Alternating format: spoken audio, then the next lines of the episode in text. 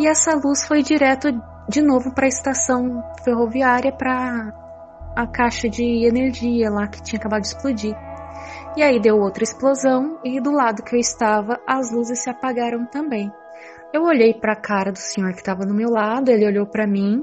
Aí eu olhei, falei para ele: "O senhor viu aquilo?" Aí ele: "Eu vi, menina. Eu vi. Com certeza eu vi."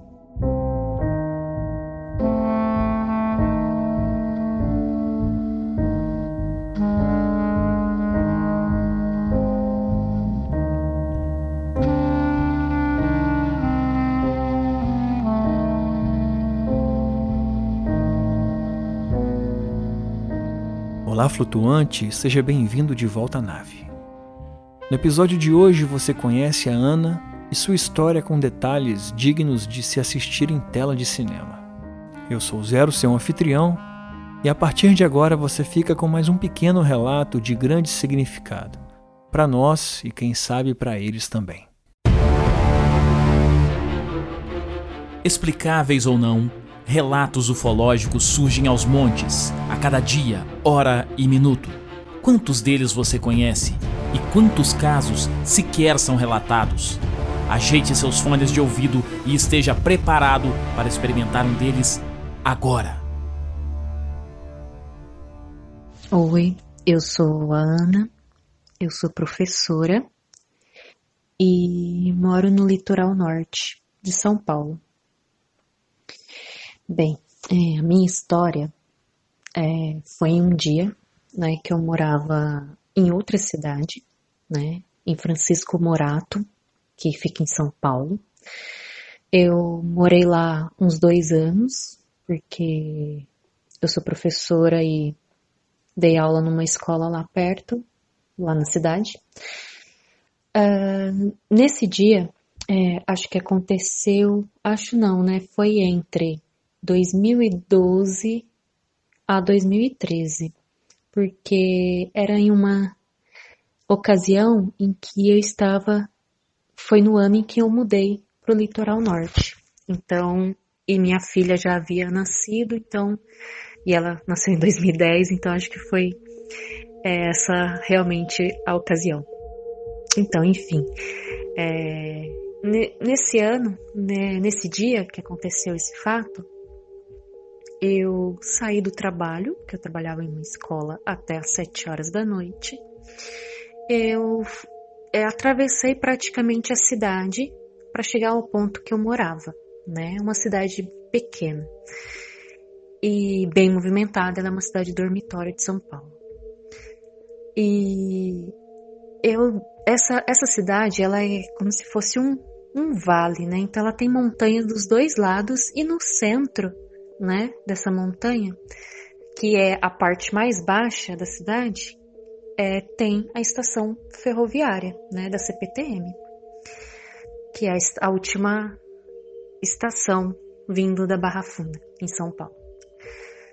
É, então eu precisei de sair de um morro, de um alto da montanha, desci a colina e fui subir o outro morro pensando nisso tudo em uma cidade totalmente cheia de casas, né? Sem arborização, né? É tudo casas nesses morros, nesse caminho todo.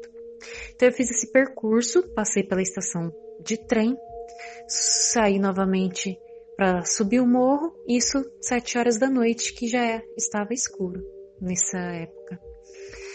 Uh, e aí, subindo a rua, que era um, uma rua muito alta, é, eu, eu te, consigo ter a vista da estação de trem ali embaixo. Então, quando eu acabei de subir a, a rua, e aí eu me cansei, é, eu parei num ponto de ônibus, onde é um ponto de táxi também. Ao tempo que eu parei naquele lugar para descansar da subida, da caminhada, é, para me preparar para o restante da subida, uh, eu ouvi uma explosão na, na rede elétrica da CPTM, da estação de trem, que tem umas caixas com vários fios lá para, né, onde dá a energia do trem.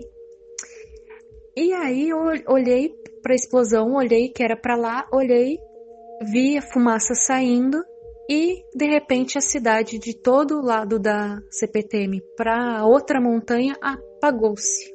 Todas as luzes. E as pessoas gritaram, né? Então veio uma onda. Assim que explodiu e eu estava parada no ponto de ônibus, tinha uma pessoa do meu lado, um senhor. É, eu olhei para a explosão e ao mesmo tempo que apagou as luzes, eu já olhei para esse senhor e ele estava olhando para o céu. Quando eu olhei para o céu, para onde ele estava olhando, é, eu vi um, duas luzes, uma vermelha e uma verde, como se ela estivesse, sabe, mudando, alternando uma na outra. Como estava noite e aí pro, eu estava olhando para o céu, então o céu estava escuro e com algumas luzes de poste acabou ficando apagado, porque do outro lado ficou com luz. É, eu vi essa luz no céu e olhei para o senhor que também estava olhando. E aí, assim que eu percebi alguma algo que eu estava olhando, eu fui tentar pegar meu celular no bolso. Era um smartphone com teclado, né? Eu peguei meu celular no bolso, pus para tirar uma foto. E quando eu fui pôr é, o celular para tirar foto, a, meu celular acabou a bateria, né? Ele não ligou, ele travou, pifou ali mesmo. Aí eu fiquei frustrada e fiquei, continuei olhando. O senhor também estava olhando do meu lado. De repente, essa luz soltou mais um, um uma luz mais branca, né? Mais fria. E essa luz foi direto de novo para a estação ferroviária para a caixa de energia lá que tinha acabado de explodir. E aí deu outra explosão e do lado que eu estava as luzes se apagaram também. Essa luz fez isso, né, nessa questão de eu olhar para ela, ela soltar uma luz branca e explodir novamente a estação de, de energia da estação de metrô, de trem, foi questão de segundos, assim, né? Então foi algo bem rápido. É, e aí eu fiquei, depois que ela fez isso, ela desapareceu. Eu olhei para a cara do senhor que estava do meu lado, ele olhou para mim, aí eu olhei, falei para ele: "O senhor viu aquilo?" Aí ele: "Eu vi, menina. Eu vi. Com certeza eu vi." Aí eu saí respirando, né? Falei: "Nossa, que que loucura, olha só, realmente eu, eu acho que era um disco voador, com certeza um OVNI é, porque drone não podia existir. Assim, acredito que drone, claro que já existia, mas é, não é todo mundo, qualquer pessoa ia ter um drone ali. Não sei. Naquela, naquela rua, naquela cidade, acho que não. Mas enfim, eu também não descarto isso. Mas a luz que saiu dela e a comoção que ela me deu também ali em ver aquilo, e, com certeza não era um drone. É ruim ficar pensando assim, mas eu fico pensando. Enfim, eu saí, voltei, saí daquela situação, fui para casa com as luzes todas apagadas das, das ruas. Cheguei na minha casa com minha filha e meu companheiro estavam lá, ela era um bebê. E aí eu falei para ele o que aconteceu, né? E lá tava sem energia também, eles estavam à luz de velas. Ele falou que ouviu um barulho, mas ele não, estava brincando com o bebê, então nem prestou atenção, só estavam no escuro. Legal, contei a história para ele e tal. O engraçado foi no dia seguinte. É, quando eu encontrei ele novamente à noite, depois de ter voltado do trabalho, naquela rotina, é, ele veio me ele meu companheiro me falou: "Olha, lembra aquilo que você me falou ontem das luzes do apagão?" Eu sim. Então, meu amigo fulano ele estava junto com outro fulano no telhado da casa do fulano, olhando para o céu ontem, nesse mesmo horário. E os dois viram duas luzes, vermelha e verde. Eles estavam é, fumando, né? Alguns cigarros. E eles viram isso e acharam que era algo da cabeça deles, porque eles estavam ali de boas. Daí meu companheiro falou: "Então eu falei para eles a história, a sua história, que eles se encaixaram uh, os fatos ali. Então, olha só, mais duas pessoas viram, né? Aí eu pensei, nossa, que legal também, né?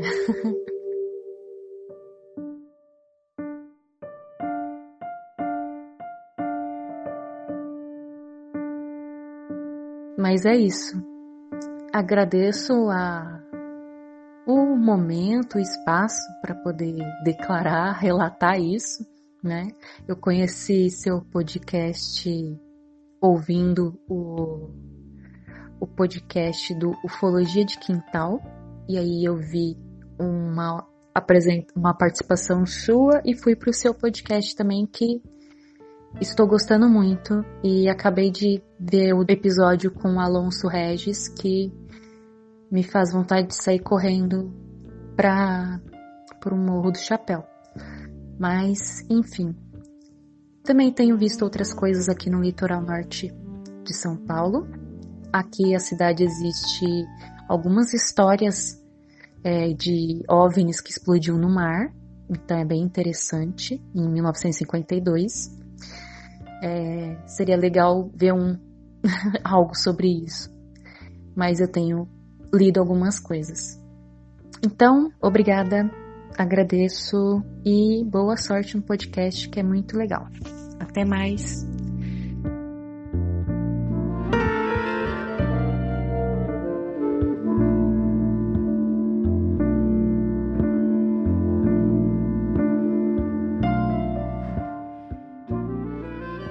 É preciso lembrar que todos os relatos que nos são enviados, independente de tamanho e complexidade dos detalhes, eles vão surgir em algum momento aqui no nosso programa. Se você enviou seu relato e ele ainda não apareceu, é porque o momento está prestes. Agora, se você tem alguma coisa a nos contar, o momento é agora. Mande o seu áudio para o WhatsApp 28 99983 4185. Considere também ser um padrinho de nosso programa através do www.apoia.se barra relatos flutuantes. Uma outra forma de ajudar o nosso programa é visitando a nossa loja e adquirindo uma de nossas camisas. A loja é www.ufologiadequintal.com.br. Toda essa ajuda é o que faz o nosso podcast seguir vivo. E segure-se firme, porque semana que vem nós temos uma coleção de pequenos relatos ufológicos. Então até lá, e não se esqueça, nós somos uma nave.